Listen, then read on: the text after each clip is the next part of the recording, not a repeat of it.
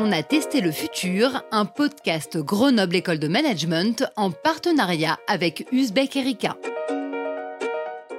Et pour ce cinquième épisode, nous avons rencontré Roxana Bobulescu, professeure d'économie et chercheuse à GEM, spécialisée dans les alternatives au modèle d'économie de marché et qui a pour ainsi dire testé le futur de la décroissance.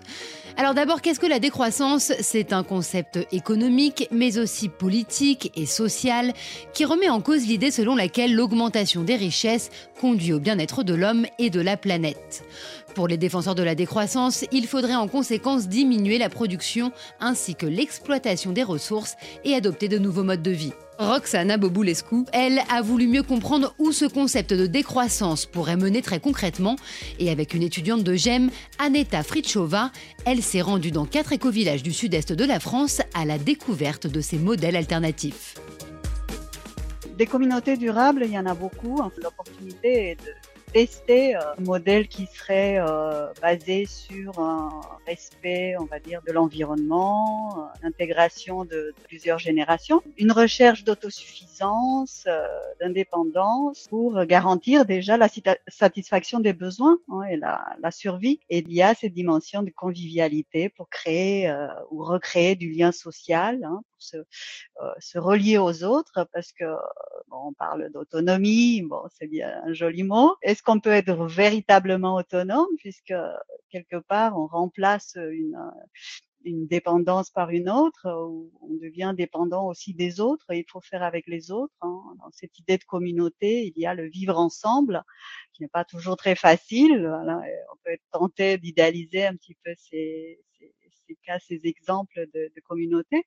Et nous, on, travaux de recherche, on veut euh, qui peut euh, comprendre déjà les, motivations, mais aussi aller dans le concret, dans le pratique, hein, euh, la mise en place pour, ceux qui, comme, comme moi, s'intéressent à, à, la décroissance, euh, c'est d'avoir un aperçu à quoi pourrait ressembler euh, vraiment cette, cette alternative décroissante. Hein.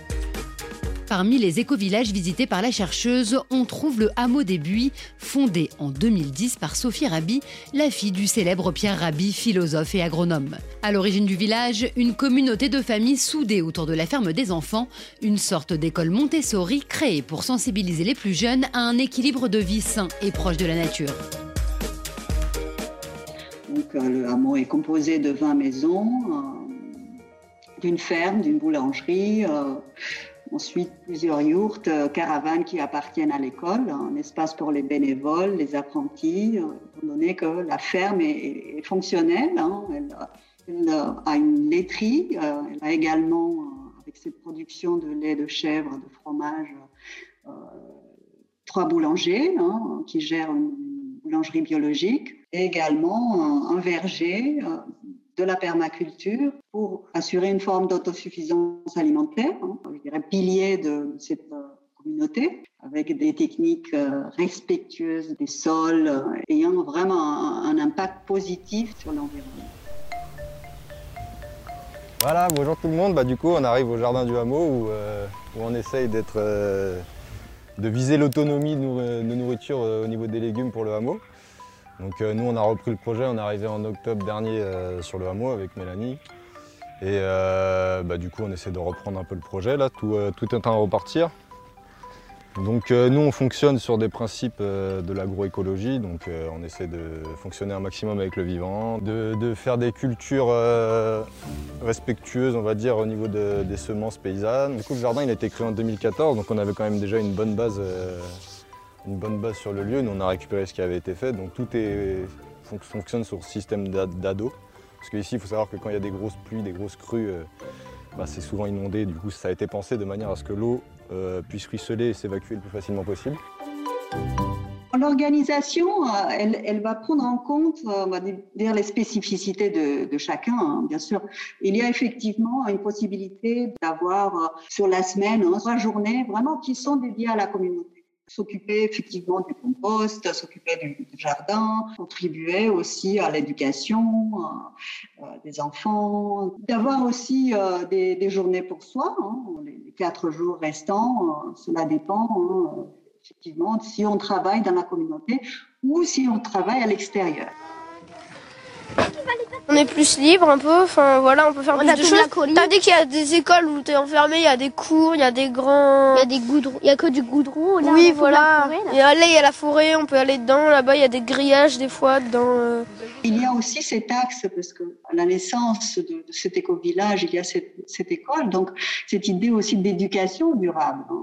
Cela a un impact sur, sur les nouvelles générations, hein, en termes euh, psychologiques et philosophiques de développement, d'épanouissement. hein.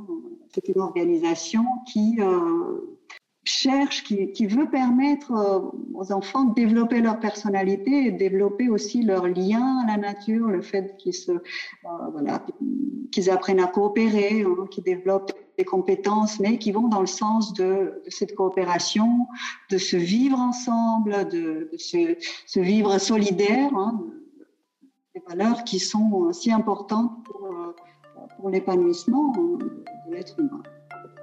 Construire et tester de nouvelles organisations plus centrées sur l'humain, comprendre leurs faiblesses, imaginer des moyens de projeter leurs forces à grande échelle, comme des quartiers ou des villes.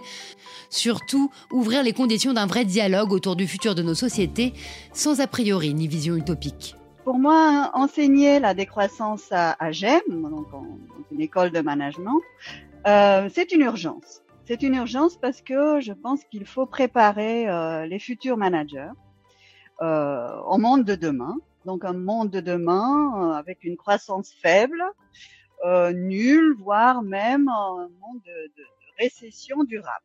Donc euh, pour, euh, pour moi, le choix du terme décroissance est aussi très important. Euh, puisque euh, les, les autres termes qu'on utilise, hein, on a une panoplie de, de termes comme euh, le développement durable ou la croissance verte ou l'économie verte, etc., sont galvaudés. Ce sont pour moi des tentatives de se raccrocher au, au passé, hein, familier, euh, et de garder intouché ce fameux euh, credo ou slogan de la croissance comme source de richesse euh, ou même de, de progrès social. Voilà. Donc pour moi, le, le temps est venu euh, d'interroger ce discours euh, qui nous promet toujours plus de croissance, mais à quel prix? Et si on y regarde de plus près, on voit que effectivement la croissance économique va prendre fin, euh, elle est en train de prendre fin, euh, et c'est peut-être une bonne nouvelle car euh, cette croissance, loin d'être la panacée euh, de tous nos maux, hein, de nos économies globalisées, imbriquées, aujourd'hui on assiste à des crises économiques, sociales, climatiques, politiques. Euh, en fait, la croissance en est la cause première, hein, puisque les ressources s'épuisent, la terre souffre, et on voit bien aussi la finance qui s'emballe et qui perd la tête. Voilà. Donc le cours de décroissance à, à GEM est un cours de spécialisation. euh, C'est un électif euh, qui vise euh, à initier un débat.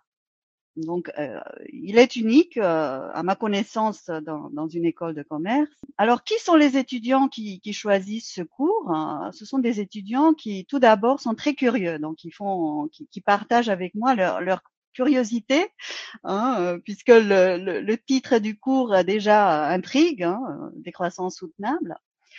Euh, ce sont des étudiants qui ont également une sensibilité écologique et une forte envie de s'investir euh, dans des projets alternatifs, dans des associations comme par exemple euh, Impact, euh, cette association très très active à Gênes, ou d'autres projets comme les jardins urbains, les tiers-lieux, les monnaies locales les, projets de low-tech.